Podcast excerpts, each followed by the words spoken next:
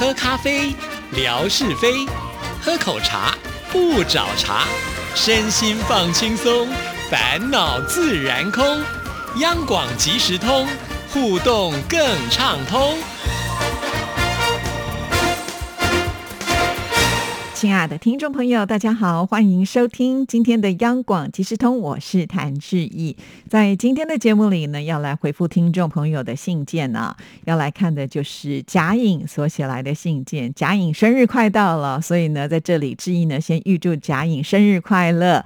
好的，我们来看看他这封信怎么说。在节目当中听到您回复吴珍爷爷的信，让我想起二零一八年在上海聚会的时候，见到了吴珍爷爷的。情景，老爷爷非常的有才华，会画画，会书法。这次给您写信当中，还写下了音乐简谱，非常的了不起。这封信是在上海封城前所寄出去的。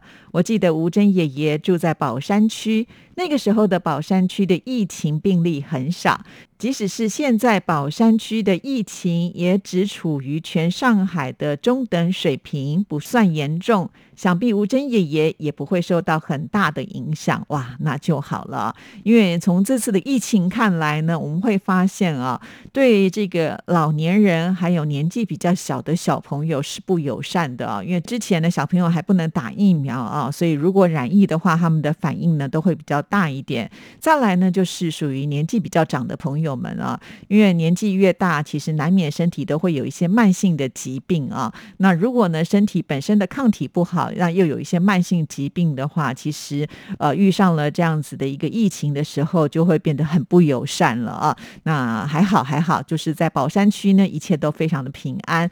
其实不只是宝山了，那现在呃，有跟我们联络的上海的。听众朋友，看来也都非常的平安啊，那这也是让我们觉得很庆幸的一件事情。好，我们继续呢，再来看下一段，谈到了上海这几个月的疫情，相信很多人已经在网络上看到了民众上传的视频和文章了，比如点月亮据说有两千万以上的上海人的忍耐已经到了极限的这一篇文章，还有删了又发，发了又删除的四月之声等等，的确。上海这一次的疫情中发生了许多不可思议的事情，许多人因为染疫，生活受到了很大的影响。而我自己属于很幸运的一员，所在的社区一直都没有病例。经过十四天的封闭管理之后，我们就可以在小区自由活动，只是没有办法出大门。区委会给的理由是马路对面小区有阳性的病例。我在小区里面待了快两个月的时间，直到五月底的一天，我找了一个理由得以外出逛了一圈。当时上海的情景真的是让我惊讶到了，马路上空无一人，偶尔会有汽车和快递员从身边驶过。街道的两旁商店都被贴上了封条，拉上了警戒线，甚至成排的商店外被高高的铁皮围起来，整个城市就如同死城一般。直到六月一号，上海完全解封，马路上的人逐渐多了起来，超市、理发店、银行门前排起了长长的队伍。这几天，地铁客流也恢复到了平时的五成左右。整个城市稍稍恢复了一点人气。昨天我去银行办理业务，特别选择去一家位于市中心的银行。经过外滩南京路步行街，人还是很稀少，沿街的商铺都开了，但是看不到顾客的踪影。要到往日的熙熙攘攘的场景，还要很久很久了。哦，原来是这样啊！确实，上海这一次的封城啊的影响可以说是非常的大。我们也都知道，上海是这么繁荣的的一个呃都市，而且人口也是非常非常的多啊。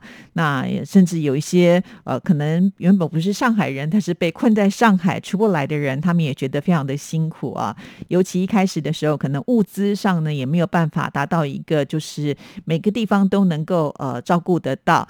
好在呢，就是在一片这个慌张混乱当中呢，慢慢的也呃接上了轨道啊。那现在也已经解封了，那也很感谢贾颖啊，之前呢他就找了理由出去的时候，顺便也拍了一些照片。拍给示意看的这些照片呢，就会发现哇，这个外滩呢，呃，本来是非常非常热闹的，但是呢，呃，他拍的这个照片呢，看起来真的就人非常的。稀少啊，少到你可以说是几乎没有人，这应该也算是上海的一个奇景了啊。因为呢，去外滩之役也不乏去过了两次或三次了吧啊，每一次呢，印象都会觉得非常的深刻，人声鼎沸啊，到处都有很多的观光客。那没有想到呢，这次的上海的变化是如此的大啊，呃，尤其在上海有这么多的商店，呃，都不能够做生意啊，所以我觉得在经济的部分影响应该是。非常非常的大啊！那这些商家该怎么办呢？呃，这些不做生意的日子怎么过下去呢？其实这都是我们觉得很关心的事情啊，因为。在台湾，虽然我们现在疫情呢是也蛮严峻的啊，那我们呢并没有就是封城，我们还是可以正常的生活。那商店呢虽然呢都还是开着的，但是呢营业额却是下降了很多。大部分的人还是会担心啊，就是出门的时候是不是增加了染疫的风险？所以呢，每一个人可能会自我管理，就是没必要的话就不出门。那你不出门呢，这个消费就会比较低嘛，再加上。呢，尤其是像餐厅啊，那以前呢，可能呃，这个餐厅呢，就是到了吃饭时间的时候呢，人就会非常的多。那现在呢，因为要吃饭的话，可能要摘下口罩，那大家会觉得这样风险也比较大，因此呢，都是采取这个外带啊。那能外带多少呢？当然就可能没有办法呢，像是以前常规这样子的一个消费的能力嘛啊。所以呃，很多商家其实都是在苦撑的，尤其现在全世界又有通膨的问题啊，很多人都。觉得哇，我的钱怎么越变越小了哈？呃，那真的是一个全球都会碰到的一个状况了哈。那我希望我们的听众朋友的影响都不大，也真的最希望的就是这个疫情广害过去。不过最近听到的一些新闻都还是说这个病毒还在不断的变种当中啊。如果真正要流感化的话，可能也是要花很长的时间。呃，听了就觉得有一点点的。不是心情那么的好啊，就好像呢，前一段时间之意也有在节目里面就问到了听众朋友，说为什么呃我们现在听众朋友在微博上的互动的人数呢，好像呃这个变少了。那我就在想说，照理讲可能是疫情的关系啊，那疫情不能出门的话，大家在家里面应该有更多的时间。结果呢，呃，天马老师就说，其实啊，在家里面还是有很多的事情要做，因为我知道天马老师本身就是因为老师的工作嘛。啊，那老师呢，并不能够闲着，因为必须还透过这个网络来做教学啊，所以呢，还是得要继续的工作。那以往呢，可能就是在学校教书的话，早就驾轻就熟了。可是怎么样呢，在家里设计网课，让学生呢都能够上课或达到一定的效果？其实我觉得这个是有困难的。因此，对于很多的老师来说，这段期间可能会比呢到学校去上课还要来得更忙碌一些。这是我完全能够体会的啊。那贾颖也提到说。说其实现在的人呢，在家里面心情也不好啊，因为他不能够出去啊。心情不好的时候呢，可能很多事情就会变得没有这么大的兴趣了啊。呃，或者是说，当他打开手机看到跳出来的一些新闻讯息呢，也都是跟疫情有关联的，难免看到了会心惊胆跳哈。所以呢，就会不想要去接触啊。啊，谢谢听众朋友。当志毅提出一些疑问的时候呢，我真的就是很希望能够有像这样子的一一。种回应啊，那这样的回应，不管是不是呃安慰致意，还是说呢呃事实上就是如此，但是我都觉得蛮好的，因为才会有这个交流的感觉哈。那呃我们其实自己在这里也是碰到像这样的情况啊，听众朋友也都知道，其实，在央广。我们也有不少的主持人，也有工作人员呢，呃，都已经染疫了，而且这个染疫的数目呢还不少哈。